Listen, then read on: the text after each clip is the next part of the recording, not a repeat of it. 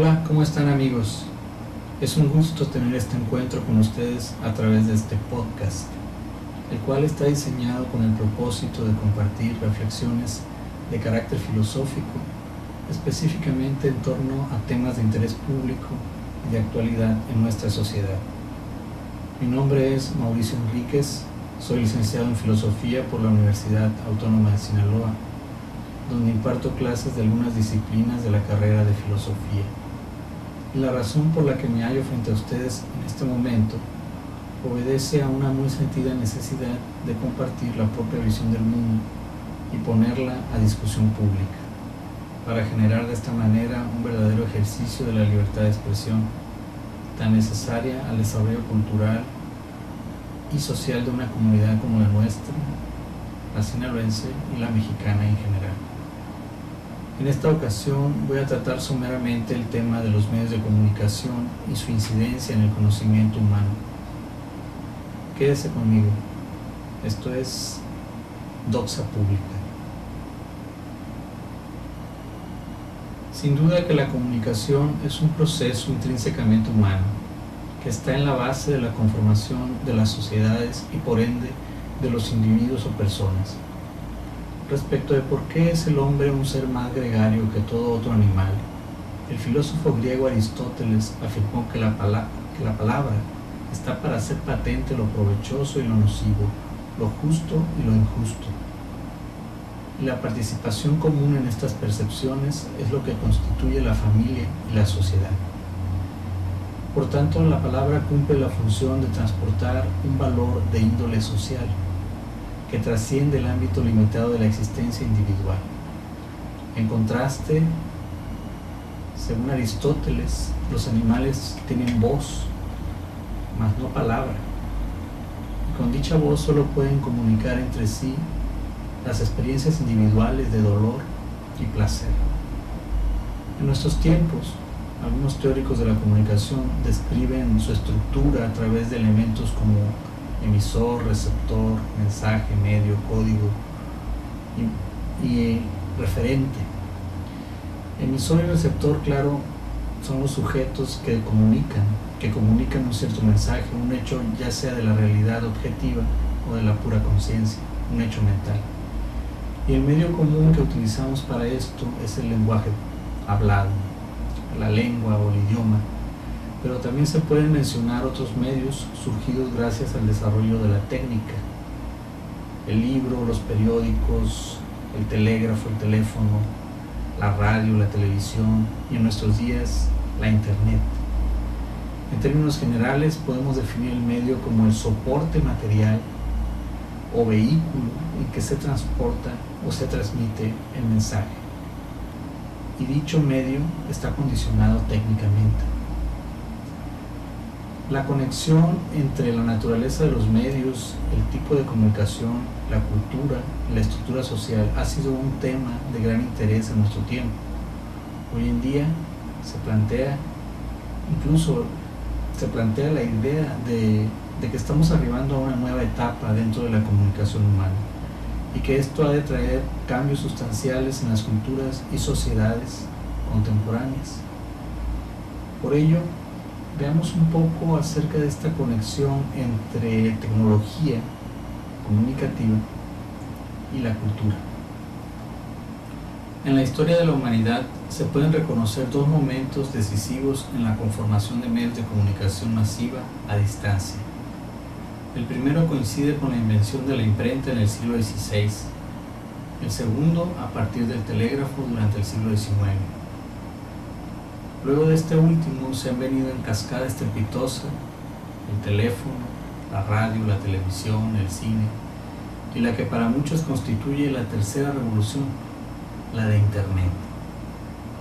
Pero semejantes desarrollos técnicos de la comunicación han hecho de esta algo diferente. Han cambiado con ello a las sociedades. En la primera revolución, la de la imprenta, es claro que significó el inicio de un proceso de educación y autoeducación de las masas, proceso lento pero efectivo que llevó a la secularización de la cultura, antes bajo dominio absoluto de la Iglesia. Dicho proceso se expresó en el ideal de la libertad de expresión. Y sin embargo, así como mero ideal ha permanecido desde entonces, puesto que la prensa no ha sido nunca un espacio de expresión democrática real, es decir, en poder de la ciudadanía, sino en poder del Estado y de las clases sociales dominantes. La segunda revolución mediática parece seguir a otra de tipo económico, la revolución industrial. Desde el telégrafo hasta la televisión, la clase capitalista ha utilizado estos medios en diversos modos para afirmar su poder económico y político, desde servir a la organización de sus actividades, pasando por la propaganda que ha forjado al sujeto consumidor, hasta la promoción de una cierta ideología que le asegure su poder. Y en todo esto, los beneficios que quedan para los pueblos es algo meramente circunstancial cuando hay tales beneficios. En cuanto a Internet, en México representa un medio poco empleado por razones socioeconómicas principalmente, en comparación con la radio o la televisión, por ejemplo. Sin embargo, parece ser un medio que se mantiene al margen de los intereses económicos y políticos de las clases gobernantes. Hay pues en este medio sino una democratización, sí una mayor libertad para la expresión individual y a una escala global. Pero está en posibilidad de generar una nueva cultura. Es cualitativamente distinto a los medios electrónicos tradicionales La raíz del problema en las tecnologías tradicionales de comunicación reside tanto en su uso monopólico y no democrático, como en la falla de un aspecto elemental del proceso comunicativo, la retroalimentación. El mensaje va siempre del emisor al receptor, pero no siempre emisor y receptor son los mismos.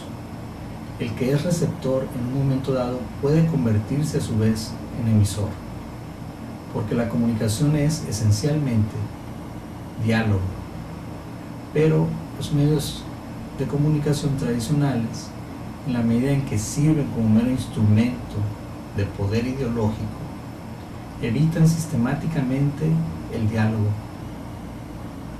o lo reemplazan por un falso diálogo. Evitan la participación comunitaria en la expresión de las opiniones de esta suerte, la llamada opinión pública no es más que la opinión de quienes dominan. Dominio que más que fundarse en la capacidad de ellos, se funda en la incapacidad de los otros, de las masas que viven sumidas en la ignorancia. Hoy que se haya tan de moda hablar de la sociedad del conocimiento o de la sociedad de la información, deberíamos aprender a distinguir entre información y conocimiento. No son lo mismo. Filosóficamente hay una diferencia muy importante entre ambas cosas. Lo primero concierne a lo inmediato, a lo dado a través de los sentidos, que no es pasado por el tamiz de la reflexión, del diálogo crítico. Por otro lado, el conocimiento da cuenta de la realidad de las cosas, nos devela el ser de las cosas. Es lo que intentan constantemente las ciencias y la filosofía. Pero lo que impera en los medios de comunicación, incluyendo en cierta medida las nuevas tecnologías, es el tránsito de mera información, porque el conocimiento, además de estar plasmado en conceptos, requiere siempre de la discusión, del diálogo, y es lo que hace falta. La información por sí misma, sin este elemento crítico que menciono, no sirve para crear o transformar, salvo para ser usada en el mantenimiento de un cierto orden sociocultural establecido. Para concluir, significan las nuevas tecnologías una nueva revolución cultural como ya he mencionado, las revoluciones culturales anteriores e inherentes a los cambios en las tecnologías de la comunicación solo han transformado instrumentalmente el proceso comunicativo, pero dejando intacto su perfeccionamiento en un encuentro más profundo entre los seres humanos, que debería ser el objetivo principal. Una verdadera revolución en los medios cumpliría con este fin. Por esto es que considero que un cambio cultural válido puede ser realizado tanto a través de las nuevas tecnologías como de las tradicionales, y depende más que nada de su democratización. De momento parece que Internet es el espacio más propicio para ello, pero ¿qué nos hace creer que no puede convertirse también en un medio de control? Solo cabe hablar a la organización de los medios por los propios ciudadanos, para hablar entonces de un verdadero cambio sociocultural. Solo me resta agradecerles por su atención a este primer episodio de este podcast Doxa Pública. Espero que les haya interesado y que comenten. También pueden contactarse conmigo a través del correo electrónico agorapodcast.gmail.com Gracias por su atención. Hasta la próxima.